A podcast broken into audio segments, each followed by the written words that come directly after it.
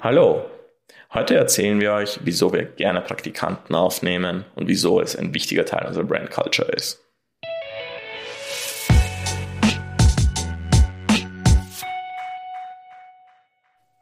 Ja, Praktiker. Wir haben das ja beide machen müssen. Müssen. Müssen HTL. Weil wir auf der HTL waren, genau. Pflichtpraktikum. Und äh, es gibt ja dann immer diese Klischees, dass man einfach so Deppenaufgaben kriegt und ausgenutzt wird als Praktikanten. Wir haben das wirklich beide hautnah miterleben dürfen. Also ich, immerhin wurden wir bezahlt. Ja, das stimmt. Das also wir ja hatten auch viele Klassenkollegen, die wurden gar nicht bezahlt, aber ich kann mich erinnern, ich war bei einem ähm, Telekom-Konzern und dann war meine Aufgabe mal, da haben die einfach ein, ein, ein Stocker komplett leer gemacht sind sie zu mir hergekommen und gesagt, Michael, schau, da liegt jetzt ein Haufen Kabeln und der war halt größer als ich, dieser Berg Kabeln. Und haben gesagt, sortier das mal nach Netzwerkkabeln, Stromkabeln, äh, kaputten Kabeln, keine Ahnung, alles Mögliche. Und ich bin dann wirklich den ganzen Tag dort gesessen und habe einfach Kabeln sortiert und habe mir gedacht, Alter, sollte ich nicht was lernen hier? Und bei dir war es ja auch. Bei mir war es genauso. Ähnlich, ich, ja. ich, war in einem kleineren Unternehmen, das sich auf Pokale und Awards spezialisiert und ich musste halt die Topseller auf einer Drehscheibe abfilmen und dann Videos schneiden, einen Monat lang in einem dunklen Kammer. Ja. Gibt es nicht diese, diese ähm, Arbeitgebervorschriften, dass man einem Mitarbeiter ein gewisses Maß an äh, Tageslicht irgendwie ja, ja, zur Verfügung stellt? Aber, aber, aber, das ist es halt in, in sehr vielen Unternehmen oder so, haben wir es zumindest erlebt, sind Praktikanten keine Mitarbeiter, sondern mhm. sind irgendwie Mitarbeiter zweiter Klasse. Genau, ja. die Unterschicht quasi. Ja, und teilweise wird das von den Kollegen auch so vermittelt. Also mhm.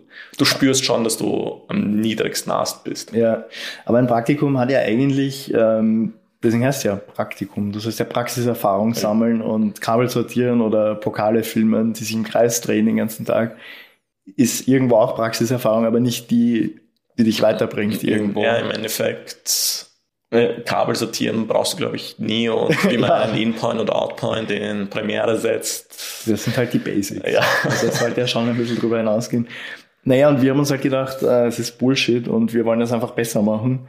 Und wir haben ähm, relativ früh angefangen, Praktikanten zu nehmen. Mhm. Also unser erster Praktikant war, glaube ich, in unserem ersten Gründungsjahr, oder? Ja.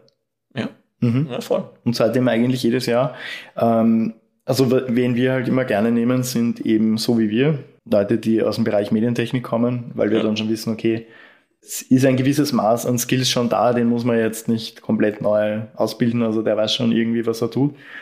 Ja, natürlich musst du ihn onboarden bei, ja, bei klar, unseren Prozessen. Aber das muss man ja bei jedem Mitarbeiter.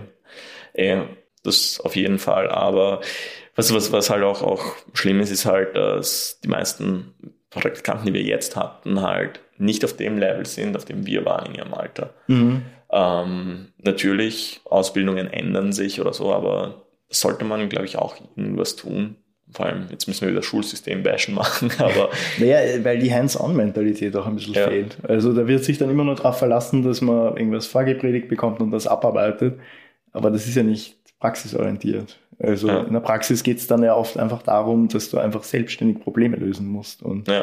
sei es nur mit irgendwas googeln, ist ja vollkommen egal. Aber wenn, wenn du dann irgendwie so im Hirn diesen Prozess gespeichert hast, so, ich muss warten, bis mir wer genau sagt, was ich machen soll und sich nicht mal selber um eine Lösung kümmern, das ist halt furchtbar. Ja, also wir hatten, aber da haben wir halt echt Glück mit unseren Praktikanten bis jetzt, weil die sind halt schon sehr selbstständig. Mhm. Oft.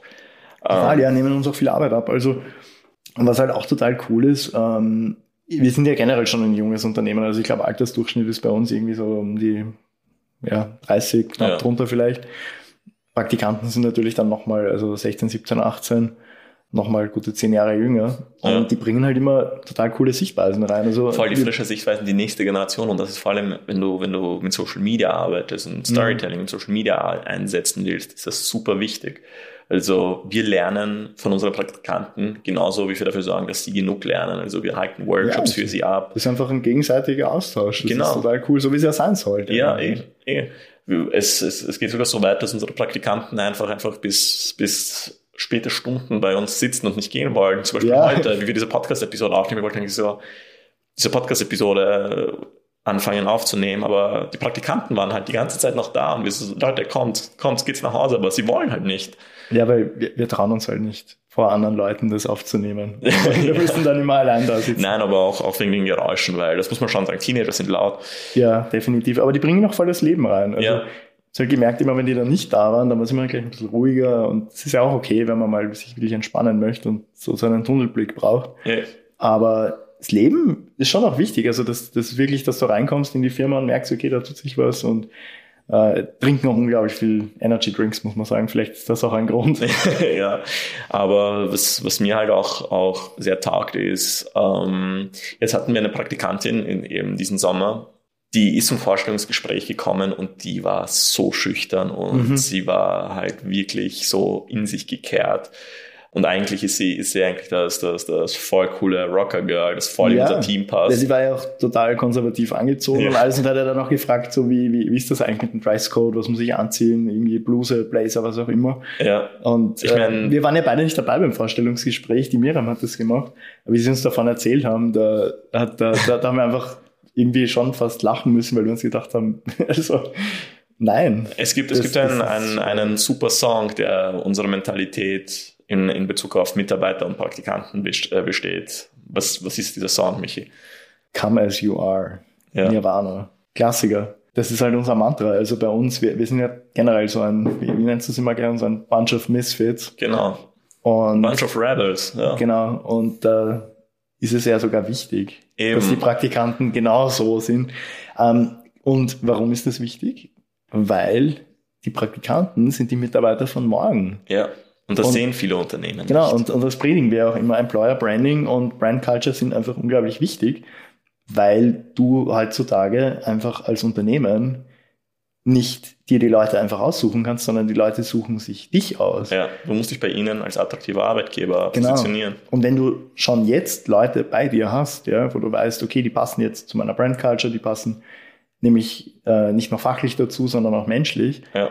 Wenn, wenn du dann diesen fachlichen Teil quasi auch noch irgendwie übernehmen kannst und sie noch zusätzlich ein bisschen ausbildest, dann hast du halt am Ende vom Praktikum einen perfekten Mitarbeiter to be, der dann in ein bis zwei Jahren bei dir, wenn er fertig mit der Schule wenn ist, er motiviert ist und gleich arbeiten möchte, bei dir einsteigen kann. Und das haben wir halt auch bei einem Praktikanten jetzt gemacht. Wir haben gemerkt, ja. hey, ähm, der brennt für unser ja, Unternehmen, der ja. brennt für das, was wir tun und er leistet super Arbeit. Ja, und wie er immer sagt, er sagt immer, ich liebe diese Firma.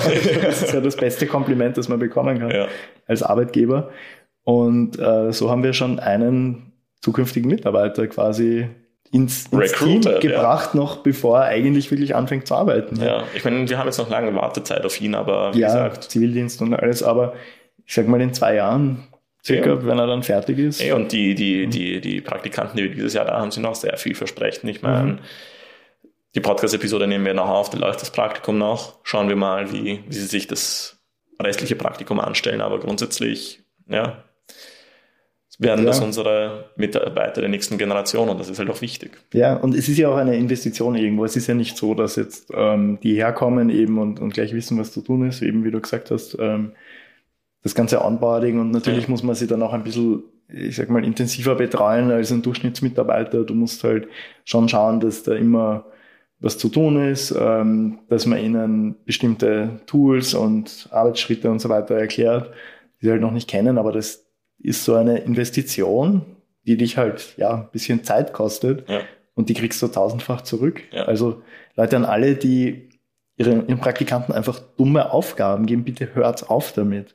Gebt ihnen sinnvolle Aufgaben, schaut, wie und ob die menschlich einfach super in euer Unternehmen passen und wenn ja, dann lasst sie nicht mehr los. Ja.